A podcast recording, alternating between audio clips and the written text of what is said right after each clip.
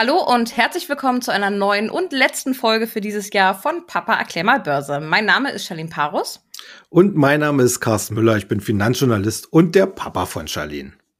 Und weil das Thema Kapitalmarkt, Börse und alles, was dazugehört, so spannend ist, treffen wir uns jede Woche im Podcast, um über die aktuelle Lage an der Börse zu sprechen und auch ein paar Einzelwerte für euch durchzugehen. In der heutigen Folge wird vor allem das Thema Zinswende, äh, Zinswende sein, aber auch Investition und Infrastruktur. Papa wird einmal seine Favoriten für das nächste Jahr mit euch teilen. Und wir haben auch noch zwei konkretere Einzelwerte. Einmal die Hornbach-Aktie und die ganzen Impfstoffhersteller.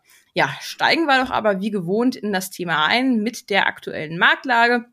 Da sah es ja in den letzten Wochen jetzt nicht allzu rosig aus. Ich weiß, dass wir im letzten, in der letzten Folge unseres Podcasts noch darüber gesprochen haben, ob es denn möglicherweise noch eine Jahresendrallye geben wird. Ich glaube, dieser Zug ist abgefahren, oder?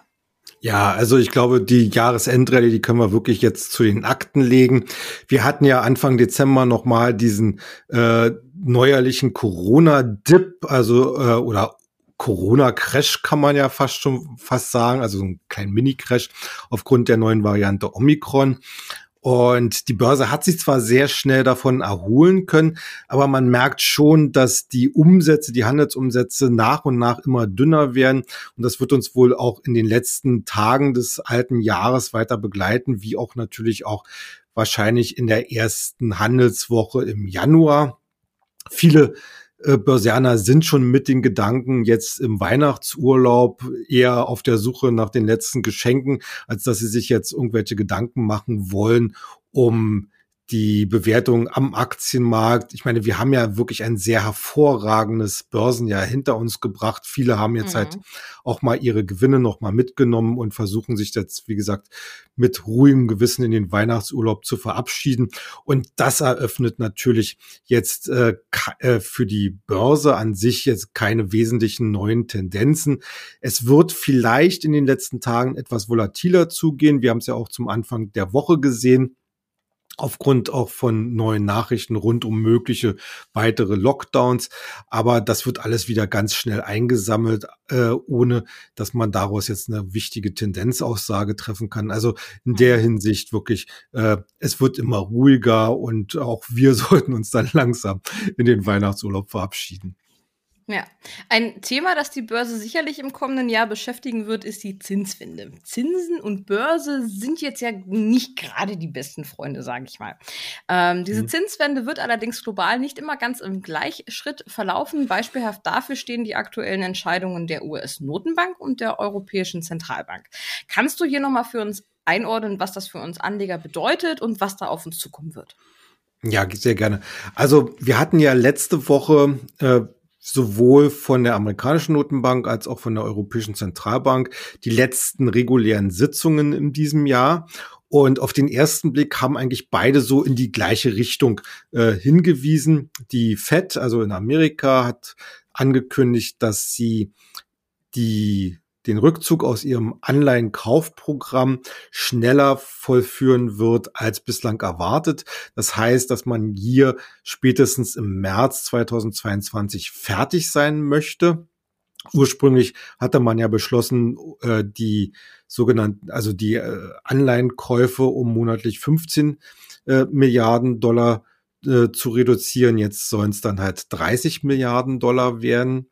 Mhm. Die EZB ihrerseits hat angekündigt, dass sie das Corona-Notfallprogramm, was ja auch Anleihenkäufe beinhaltet, ebenfalls schrittweise zurückfahren möchte. Dieses Programm namens PEP, also PEPP, e soll dann auch nach Möglichkeit im März nächsten Jahres äh, vom Tisch sein. Allerdings dann merkt man mehr oder weniger eigentlich so in den äh, Zeilen dazwischen, dass beide Notenbanken eigentlich einen sehr unterschiedlichen Weg gehen. Denn die Fed ihrerseits hat signalisiert, dass es im nächsten Jahr bereits bis zu drei Zinserhöhungen geben kann. Also wahrscheinlich, so zumindest die Prognose im Markt, die erste im März, dann im Juni und wahrscheinlich dann irgendwann nochmal im Herbst, um mhm. vor allen Dingen die Inflationsentwicklung einzudämmen. Äh, wie gesagt, die Inflationszahlen sind ja auch in Amerika weit über das hinausgeschossen, was die äh, Fed als Ziel ausgegeben hat. Äh, sowohl Fed als auch EZB wollen ja eigentlich bislang ein Inflationsziel von zwei Prozent per annum haben. Äh, wir liegen da inzwischen weit drüber. Und entsprechend will die Fed bei einem Blick auch auf eine faktische Vollbeschäftigung in den USA hier ganz äh, deutlich stärker auf die Bremse treten, was natürlich auch äh, nachvollziehbar ist, denn sie will sich relativ schnell hier fiskal, äh, nicht fiskal, sondern äh, geldpolitischen Spielraum wieder erarbeiten, denn wir wissen, die nächste Krise kommt bestimmt und da braucht einfach eine Notenbank ein gewisses Instrumentarium, um dagegen vorgehen zu können. Also sprich, Krise ist jetzt vielleicht ein bisschen ein großes Wort, aber mhm. zum Beispiel die nächste Wachstumsschwäche, die dann beispielsweise mit wieder sinkenden Zinsen begleitet werden könnte. Die EZB dagegen zeigt sich wie auch nach der Finanzkrise äußerst zögerlich. Man will zwar PEP einstellen. Aber es gibt ja noch ein anderes Anleihenkaufprogramm, was momentan so äh, 20 Milliarden Euro pro Monat umfasst. Das soll dann äh, beim Auslaufen des PEP kurzfristig auf 40 Milliarden ausgeweitet werden, dann wieder auf 30 und dann äh, noch einen Monat später auf 20 Milliarden zurückgeführt werden. Äh, aber es bleibt dabei, es wird von der EZB Anleihenkäufe geben und insgesamt soll eigentlich so das Volumen der Anleihen bis in 2000, bis nach, äh, beziehungsweise äh, bis in 2024 relativ gleich behalten werden. Das heißt unterm Strich aber auch, dass für die EZB, also für die Eurozone, mit einer tatsächlichen Zinswende frühestens 2024 zu rechnen ist. Hm. Ähm, damit, äh, ich vergleiche es immer so sehr gerne mit so ein bisschen äh, es gibt ja dieses schöne Sprichwort äh, behind the curve, äh, also äh, hinter der Kurve oder vor der Welle, hinter der Welle. Die Fed versucht sich jetzt gerade äh, hinsichtlich der Inflation wieder vor die Welle zu setzen, also Gestaltungsspielraum zu finden. Die EZB wird dieser Welle mehr oder weniger hinterherhecheln. Jetzt ist halt die Frage, wie wird sich die Inflationsrate in den nächsten Jahren gestalten.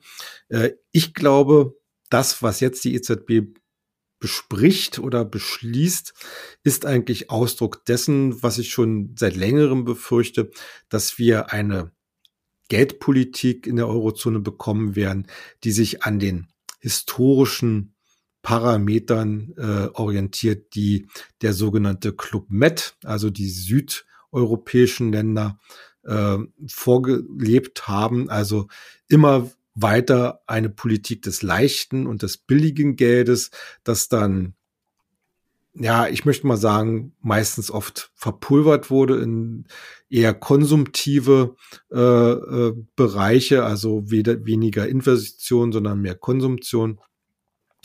Ähm, wo sich jetzt Deutschland mit seiner neuen Regierung dort einordnet, werden wir sehen. Also ich habe da die größten Befürchtungen, dass äh, Deutschland hier tatsächlich zum echten Zahlemann gemacht wird. Aber das ist dann eher eine Diskussion vielleicht dann fürs nächste und fürs übernächste Jahr.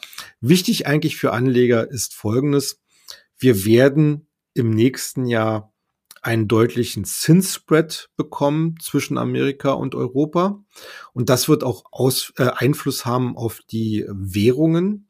Also wenn ich als Anleger natürlich im Land A, also in dem Falle äh, USA, mehr Geld oder mehr Zinsen für mein Geld bekomme als in Europa, werde ich höchstwahrscheinlich mein Geld nach Amerika tragen. Mhm. Das heißt aber auch gleichzeitig auch, dass äh, es dort mehr Liquidität geben wird. Der Dollar wird stärker werden. Die exportorientierten Unternehmen in Amerika werden höchstwahrscheinlich durch den stärkeren Dollar einerseits zwar äh, äh, nicht ganz so wettbewerbsfähig mehr bleiben. Aber es gibt ja viele Branchen, die ja sehr innovativ sind und äh, in ihrer jeweiligen äh, ihrem jeweiligen Markt führend sind. Äh, da gehe ich mal davon aus, dass vielleicht dadurch auch ein zusätzlicher Gewinnschub möglich sein wird.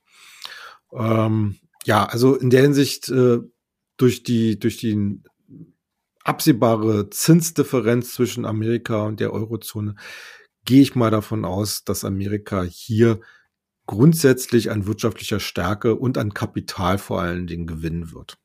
Also ein klarer Favorit ist.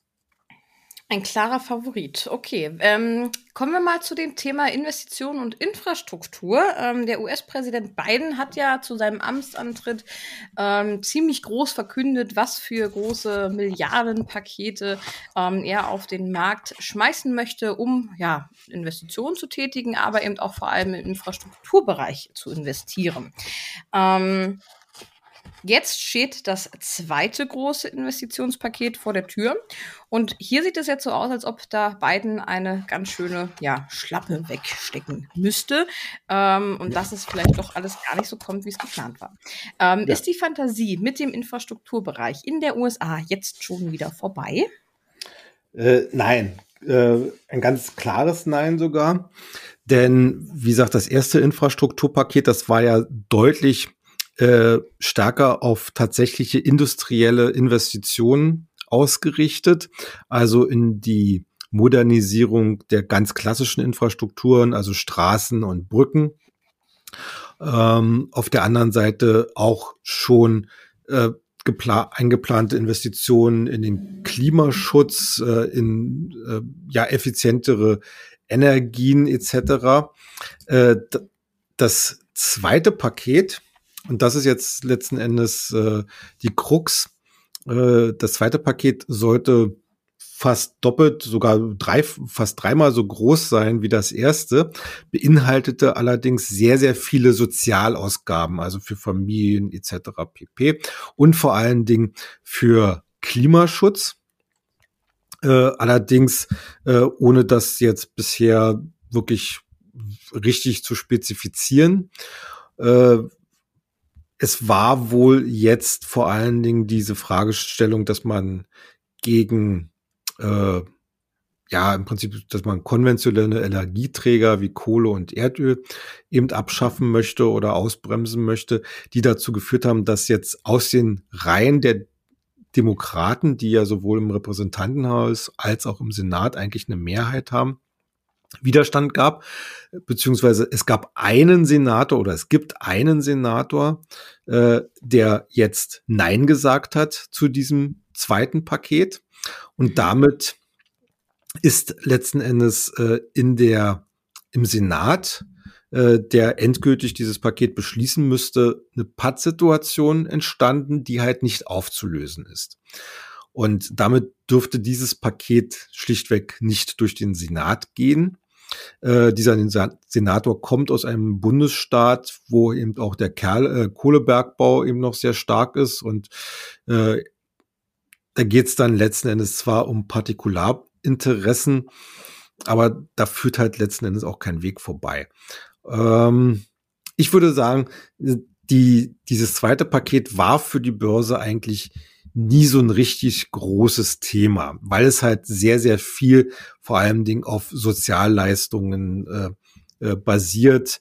Äh, ich glaube, es war wohl eingeplant von diesen ungefähr 1,7 äh, Billionen Dollar über eine Billion Dollar vor allen Dingen in, in den Sozialbereich äh, zu stecken, in Gesundheitsvorsorge etc. Das war ja schon damals bei Obama sehr umstritten gewesen. Ähm, und die reinen Investitionen in die Wirtschaft, die kann man als überschaubar äh, ansehen. Also in der Hinsicht ist es eigentlich wichtiger gewesen, dass das erste Infrastrukturpaket, was, was ja inklusive schon vorhandener Programme dann halt auch so knapp eine Milliarde, äh, eine Billion Dollar beträgt, dass das durchgegangen ist und dass das umgesetzt wird jetzt in den nächsten Jahren.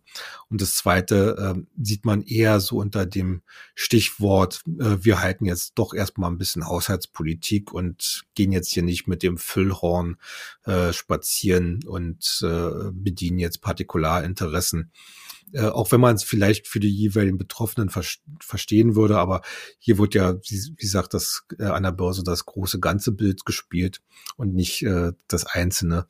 Und deswegen ist eigentlich der Rücksetzer für Joe Biden äh, für die Börse nicht unbedingt schlimm, Allerdings mhm. für die Politik, also oder das politische äh, Establishment in Amerika, äh, da wird es natürlich dann ganz interessant werden, weil die Republikaner, die ja so und so durchgängig das zweite Paket abgelehnt haben, äh, die fühlen sich natürlich jetzt mit Oberwasser und äh, Biden, seine Zustimmungswerte, die sinken ja auch kontinuierlich in der Bevölkerung. Also es kann gut sein, dass dann im nächsten Jahr, wenn die sogenannten Midterms, äh, die Zwischenwahlen für Repräsentantenhaus und für den Senat, äh, wenn die dann kommen, dass dort dann die bisherige absolute oder die Mehrheit äh, in beiden Häusern für die Demokraten dann tatsächlich wieder flöten geht. Und das wird dann für die Präsidentschaft eine sehr schwierige Hypothek werden. Äh, für die Börse nicht unbedingt, weil sie denkt sich dann, okay, da müssen wir dann halt mehr Kompromisse machen und dann wird das alles vielleicht wieder ein bisschen wirtschaftsfreundlicher. Ähm, aber es steht natürlich an der Wand, dass Joe Biden zu einem sogenannten One-Term-President werden könnte, also einer, der nur eine Amtszeit bekommen hat. Lass uns mal beim nächsten Thema ein bisschen global galaktischer werden. Ähm, und zwar hatte ich ja angeteasert, ähm, dass du uns heute einmal verraten möchtest, ähm, was deine Favoriten für das nächste Jahr sein werden. Ähm, ja, geh mal so kurz in dich. Ähm, was wird denn nächstes Jahr definitiv auf deiner Favoritenliste stehen und was vielleicht auch auf meiner? Ja, also ich bin gespannt, was auf deiner Liste steht. Auf, auf meiner äh, stehen natürlich, wie gesagt, äh, weiterhin die Infrastrukturaktien, wobei ich jetzt nicht nur an die Hersteller von Bulldozern, Kippern und Baggern denke, äh, die halt, wie gesagt, von dem ersten Infrastrukturpaket in Amerika profitieren könnten, sondern vor allen Dingen auch die äh, Firmen, die sich um eine effizientere Energiestruktur kümmern sowohl äh, auf Großkundenebene, auf Netzebene, als natürlich auch bei den Verbrauchern. Denn äh, natürlich unter dem Aspekt einer wahrscheinlich in den nächsten zwei, drei, vier Jahren immer noch erhöhten Inflation werden wir äh, natürlich auch auf Verbraucherseite einen erheblichen Modernisierungsdruck wahrscheinlich bekommen, äh, auch ohne dass die Politik dort reingrätscht.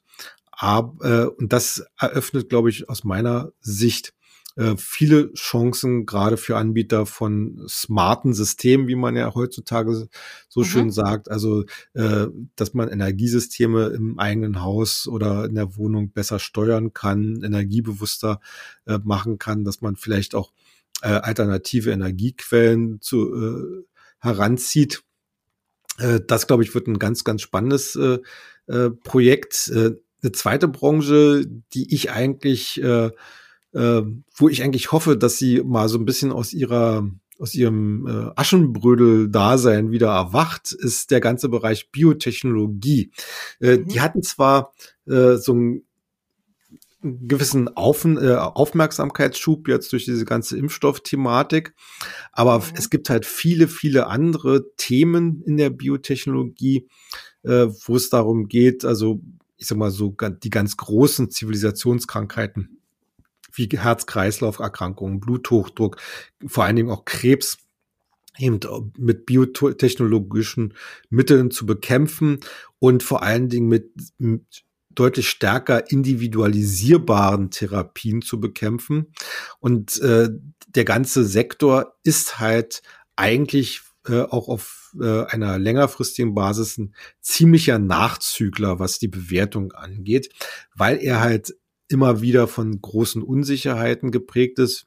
Man immer, man muss sich ja immer wieder äh, vor Augen führen, äh, ein Medikament äh, braucht im Normalfall, und das jetzt mit Ausrufezeichen, äh, zwischen sieben bis zehn Jahren, bis es im besten Fall an den Markt kommen kann. Also äh, und deswegen äh, ist, na, ist es natürlich in diesen sieben bis zehn Jahren sind natürlich die Gelegenheiten, wo man Rückschläge äh, bekommen könnte, eben reich gespickt. Äh, mhm. Und deswegen sind halt Investoren relativ äh, zurückhaltend in diesem Sektor. Und springen meist erst dann auf den Zug auf, wenn dann tatsächlich äh, entweder äh, ganz fortgeschrittene klinische Testphasen laufen oder schon eine Zulassung erfolgt ist oder eine gro ein großer Pharmakonzern halt eine Kooperation eingeht. Aber ich glaube schon, dass äh, wenn man wenn man jetzt mal die Impfstoffhersteller sich so anguckt, wie gesagt, da kann man jetzt im, im, Einzelfall durchaus auch kritisch diskutieren, aber wichtig ist ja letzten Endes, dass die Biotechnologie, und das sind ja eigentlich alles Biotech-Werte, äh, ob äh, ja, BioNTech, Moderna etc., dass gezeigt worden ist, wozu eigentlich Biotechnologie grundsätzlich in der Lage ist. Und deswegen glaube ich mhm. schon, dass es hier in diesem Sektor eine komplette Neubewertung geben wird. Eine ganz spannende Angelegenheit, äh, finde ich, äh, wird der Konsum sein. Wie gesagt, wir haben, wir gehen jetzt ins dritte Corona-Jahr. Und äh, wir haben natürlich im Onlinehandel hatten wir entsprechende Wachstumsraten. Das zeigte sich dann immer wieder volatil, wenn die, das stationäre Geschäft wieder mal aufmachen durfte. Ganz grundsätzlich glaube ich, dass, äh, wenn man jetzt mal so ein bisschen weiterdenkt, noch ein paar Monate, äh, dass sich bei den Verbrauchern äh, eine ziemliche Konsumlaune oder Konsumbereitschaft auch angestaut hat. Und wenn es gelingt, dass wir dieses ganze Pandemie-Thema in irgendeiner Art und Weise endlich aus dieser äh, Panik- und Katastrophensituation herausbekommen. Ich will gar nicht über die Wege reden. Aber wenn das so ist, glaube ich, dann wird sich hier diese, diese Konsumbereitschaft dann eine ganz große Bahn brechen.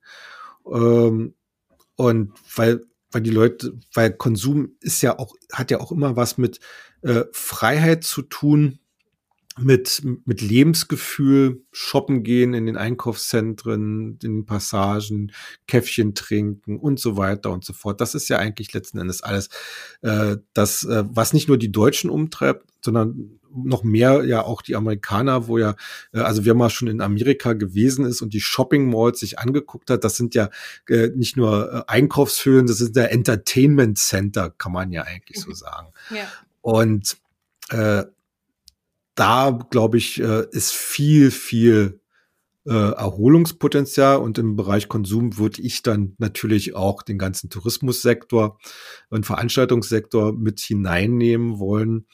Also meine, die Kreuzfahrtreedereien, die wir ja hier schon ein paar Mal besprochen haben, äh, bleiben natürlich weiterhin auf unserer Favoritenliste, auch genauso Fluggesellschaften und äh, äh Buchungsplattformen. Ja. Gerade ja. E-Commerce und sowas alles, ne? Ja, genau, genau. Also ganz, ganz generell, wobei ich sage, vielleicht die Steigerungsraten im E-Commerce werden vielleicht jetzt nicht mehr so der Bringer werden, eben weil die Leute, wenn es möglich ist, äh, eher dann wieder äh, in die Städte und Shopping Malls reingehen, weil sie halt diesen Entertainment-Charakter wieder haben möchten. Äh, mhm. Ich glaube, E-Commerce äh, hat gezeigt, wozu, wozu es in der Lage ist, dass es sehr leistungsfähig ist, dass es auch preislich Konkurrenz darstellt.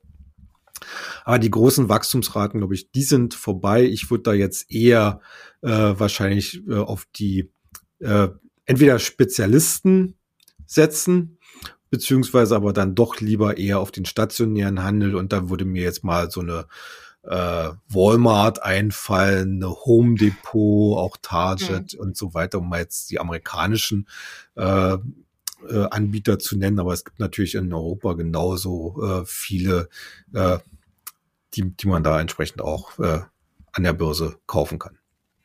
Ja. Bleiben wir doch beim nächsten Thema gleich mal, ja, ich sag mal schon im Einzelhandel. Ähm, und zwar unser Einzelwert Hornbach äh, ist das nächste Thema. Der Konzern Hornbach möchte nämlich seine gleichnamige Tochtergesellschaft Hornbach Baumärkte von der Börse nehmen. Aktuell sind beide Unternehmen gelistet, also einmal die Hornbach Holding und einmal halt Hornbach Baumärkte. Ähm, wenn man das so hört, fragt man sich ja als erstes, hä, warum denn das? Baumärkte laufen doch eigentlich seit Beginn der Pandemie Pandemie ziemlich gut. Ähm, und ja, genau das ist jetzt eigentlich auch der Grund, warum Hornbach diesen Schritt gehen wird. Ähm, denn der Konzern hat angekündigt, die äh, also dass die Holding die Hornbach Baumärkte komplett übernehmen möchte. Aktuell hält der Mutterkonzern schon knapp 76,4 Prozent der Anteile an, der Horn, an den Hornbach-Baumärkten. Ähm, heißt, sind noch 13,6 Prozent übrig sind so circa 7,5 Millionen Aktien. Eigentlich, ja, ich weiß nicht, ob das viel ist. Ähm, mit einem Wert auf jeden Fall von 357 Millionen Euro. Ähm, diese Aktien möchte er jetzt quasi zurückkaufen und bietet den Anteilseignern ähm, eine Art Rückkaufkurs an in Höhe von 47,50 Euro. Ähm, das scheint der Börse wohl ganz gut gefallen zu haben, denn als die Nachricht jetzt ähm, die Tage rauskam, stieg der Wert ähm, der, ja, der Hornbach Baumärkte von 41,10 Euro je Aktie auf genau diesen Wert von 47,50, zeitweise sogar 20 Cent mehr, also auf 47,70. Auch der, ähm, ja, auch die Konzernmutter, die ja im S-DAX gelistet ist, konnte mit dieser Nachricht rund drei Prozent zulegen. Das Unternehmen hat berichtet, dass diese Doppelnotierung für sie keine Vorteile mehr bringt und ähm, dass man sich dadurch erhofft, ähm, wenn man eben Hornbach Baumärkte komplett übernimmt, dass eben die Hornbach Holding am Kapitalmarkt ja doch ja präsenter wird oder stärker halt. Ähm, so ganz offiziell ist das Ganze noch nicht. Ich glaube, im März wird das Ganze entschieden dann. Wenn man jetzt nach dieser Nachricht sich den Aktienkurs des Baumärktes halt ansieht, sieht man halt, wie gerade schon gesagt, dass der gestiegen ist, eben auf genau diesen Übernahmewert. Ähm, ist es denn eigentlich dann noch für den Anteilseigner der Hornbach Baumärkte noch äh, ja, lukrativ, seine Anteile an die Hornbach Holding für diesen bestimmten festgesetzten Kurs zu verkaufen oder jetzt vielleicht auch noch darauf zu hoffen, dass da der Markt noch irgendwas regelt? Nein, also in diesem speziellen Fall äh, würde ich sagen, entweder äh, nimmt man das Angebot von der Holding an. Oder wenn es halt dann 10 bis 20 Cent äh, an der Börse mehr gibt, dann sollte man dann halt seine Anteile verkaufen, weil ich glaube nicht, dass da nachgebessert wird. Also das ist ja dann immer so die äh, gewisse äh, ja, Spekulation, äh, wenn, wenn der Mutterkonzern da so ein Abfindungsgebot gemacht, macht und äh, sich da etwas mehr der freien Aktionäre auf die Hinterbeine stellen, dass dann nochmal nachgebessert wird. Aber in diesem speziellen Fall würde ich ehrlich gesagt nicht draufsetzen. Ich, also wer jetzt nicht verkauft oder andient, der wird sich höchstwahrscheinlich spätestens dann im nächsten Jahr äh, in der misslichen Lage befinden, dass er seine Anteile über die Börse dann halt nicht mehr verkaufen kann und dann halt irgendwann über ein Squeeze-Out halt dann wahrscheinlich zu dem gleichen Preis dann rausgedrückt wird. Ähm, also die Story mit Hornbach Baummarkt äh, sehe ich eigentlich als gelaufen an. Äh, die Story mit Hornbach Holding, die dagegen, äh, ich glaube, die könnte jetzt erst so richtig in Fahrt kommen. Denn natürlich macht es, hat es überhaupt keinen Sinn gemacht, diese zwei Notierungen äh, weiterzuführen. Also schon seit vielen Jahren äh, wird ja darüber diskutiert, dass dieses Doppellisting äh, eigentlich nicht sinnvoll ist. Äh, wenn jetzt die Struktur gestrafft wird, heißt das in erster Linie, es werden auch Kosten gespart. Also äh, Horn, Hornbach Baumarkt muss halt, wie gesagt, jetzt da keine extra Bilanzen mehr präsentieren und also äh, Kosten, um an der Börse notiert zu werden, sind halt auch nicht ganz so gering. Also das mhm. wird jetzt alles eingespart. Ähm, natürlich werden die Baumarktergebnisse als größte Tochter weiterhin gehe ich mal davon aus, ob bei der Holding eben separat ausgewiesen werden. Das Wichtigere ist letzten Endes, dass Hornbach Holding damit auch mit den äh, Wettbewerbern regional, äh, national beziehungsweise äh, auf europäischer Ebene, aber eben auch auf internationaler Ebene einfach vergleichbarer wird. Und äh, da muss man einfach sagen, im direkten Vergleich hat das Unternehmen generell eben Aufholbedarf. Äh, von der Be Gewinnbewertung her, äh, ich glaube, das geschätzte KGV für dieses Jahr liegt oder äh, liegt so bei 12. Ähm, die Konkurrenz, zum Beispiel Großbritannien Kingfisher oder Home Depot in Amerika, äh, da wird halt ein, äh, schon mal ein Tick mehr bezahlt, äh, kleinere Spezialisten sogar noch mehr. Und ich glaube, der Branchendurchschnitt in der Peer Group liegt so ungefähr bei 14. Also allein schon daraus könnte man einen gewissen äh, Aufschlag dann annehmen. Also, äh, aber wichtig ist halt, wie gesagt, äh, Börsianer mögen es halt einfach. Und Holding, Holdingstrukturen äh, haben in der Vergangenheit immer einen gewissen Wertabschlag bekommen. Äh, egal, ob sie jetzt ihre Töchter äh, einzeln noch börsennotiert haben oder nicht. Äh, und man sieht das auch daran, dass es ja diesen großen Trend gegeben hat, gerade von den Industriekonglomeraten, sei es zum Beispiel Siemens, sei es wie jetzt angekündigt General Electric, äh, eben äh, aus diesen Holdingstrukturen mehr oder weniger rauszukommen und äh, die einzelnen Töchter sichtbarer zu machen an der Börse.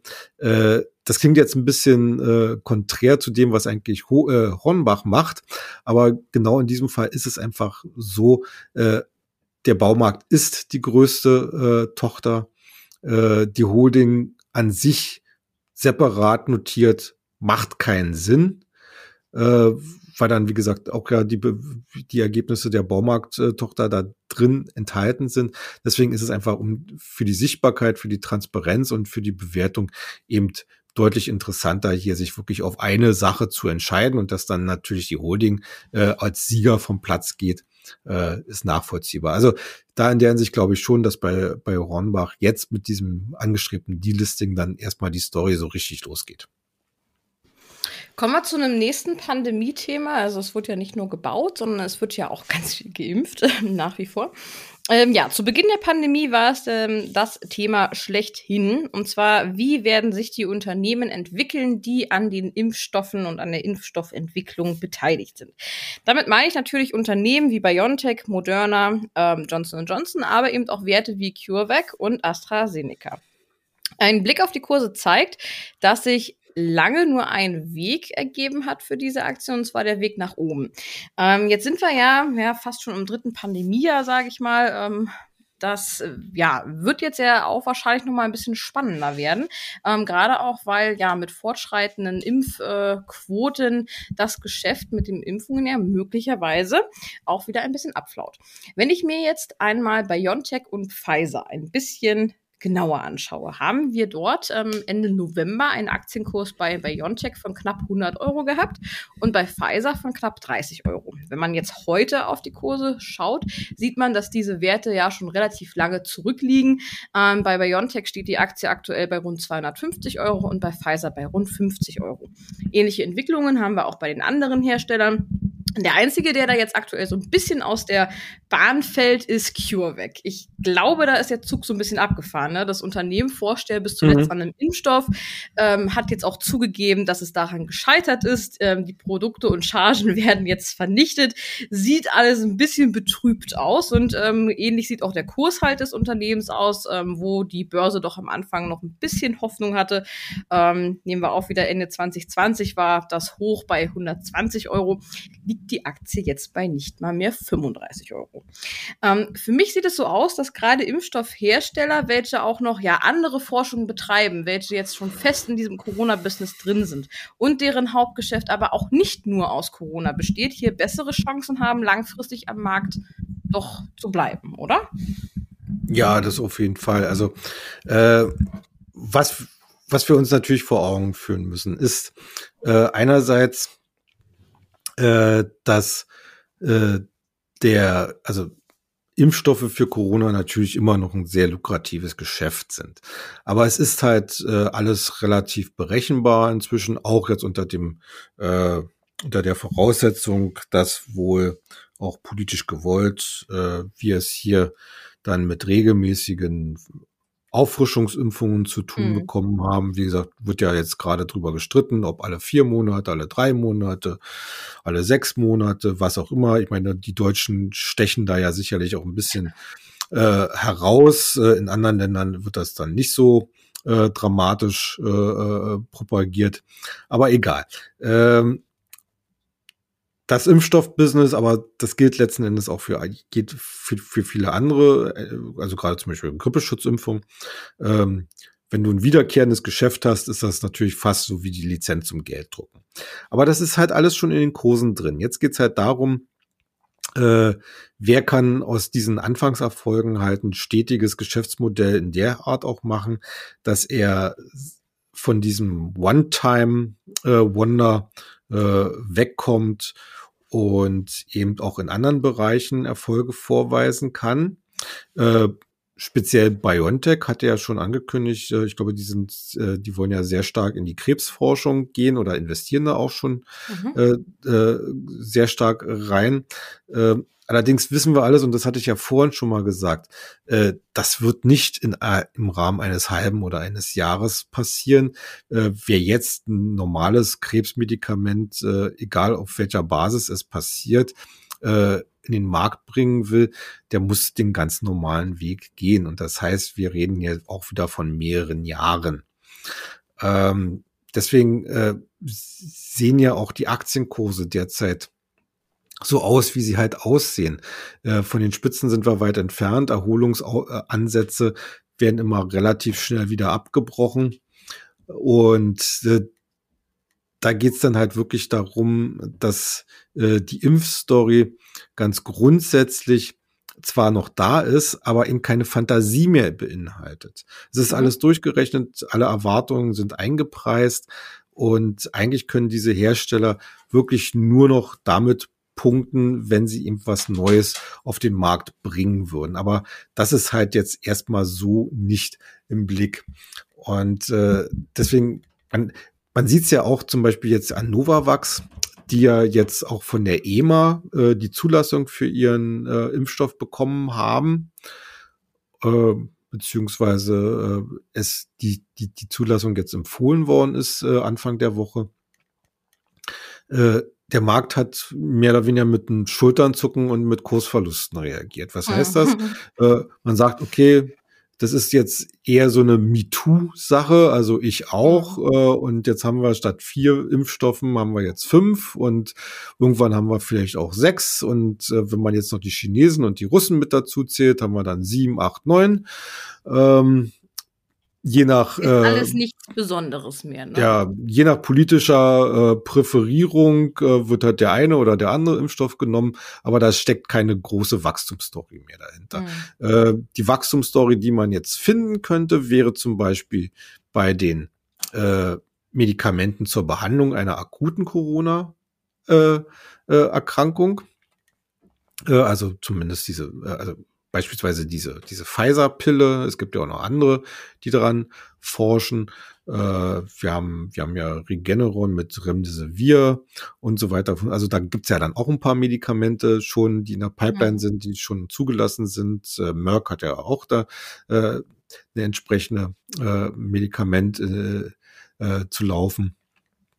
Äh, aber das wird sich nach und nach ordnet sich das halt in den normalen Therapiemodus ein, äh, weit weg von jeglicher großen Wachstumsfantasie. Ich meine, ich lasse mich gerne auch mal eines Besseren belehren, aber äh, ich habe noch nie gehört, dass äh, ein Unternehmen wie Pfizer oder äh, wer alles so zum Beispiel Grippeschutzimpfungen bietet, dass sie jetzt äh, wegen, wegen, wegen ihrer Impfstoffe jetzt gehypt werden. Und wenn man sich ja. mal so äh, an guckt, äh, was das auch umsatzseitig bei den großen Pharmaunternehmen, die ja eigentlich alle mehr oder weniger als Partner, als Produktionspartner bei den äh, Impfstoffherstellern mit an der Seite stehen.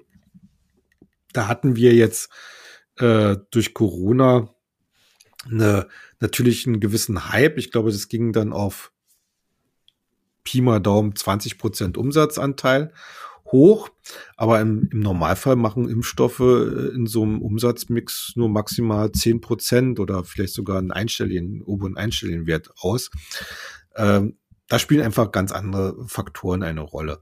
Äh, deswegen äh, finde ich ehrlich gesagt Impfstoffhersteller oder die Aktien der Impfstoffhersteller auch momentan nicht mehr so interessant. Ich würde mich freuen, wenn die das äh, weiter spinnen können und ihre Technologien äh, eben halt bei den Therapieansätzen weiterentwickeln können, die ja wirklich das große Wachstumspotenzial darstellen, also sprich äh, Krebserkrankungen, Herz-Kreislauf-Erkrankungen.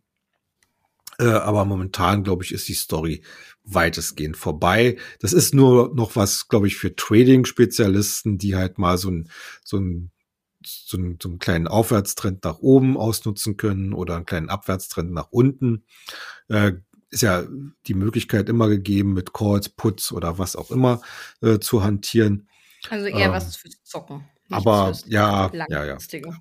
Wir sagen nicht Zocker, wir sagen kurzfristig interessierte Anleger. Oh, okay, sehr gut. Äh, ich finde, das ist ein sehr gutes äh, ja, Wort. ja, so viel dazu.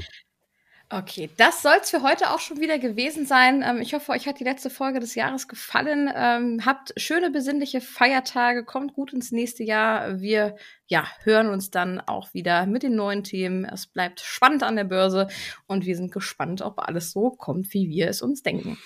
Ja, ja. Bis dann.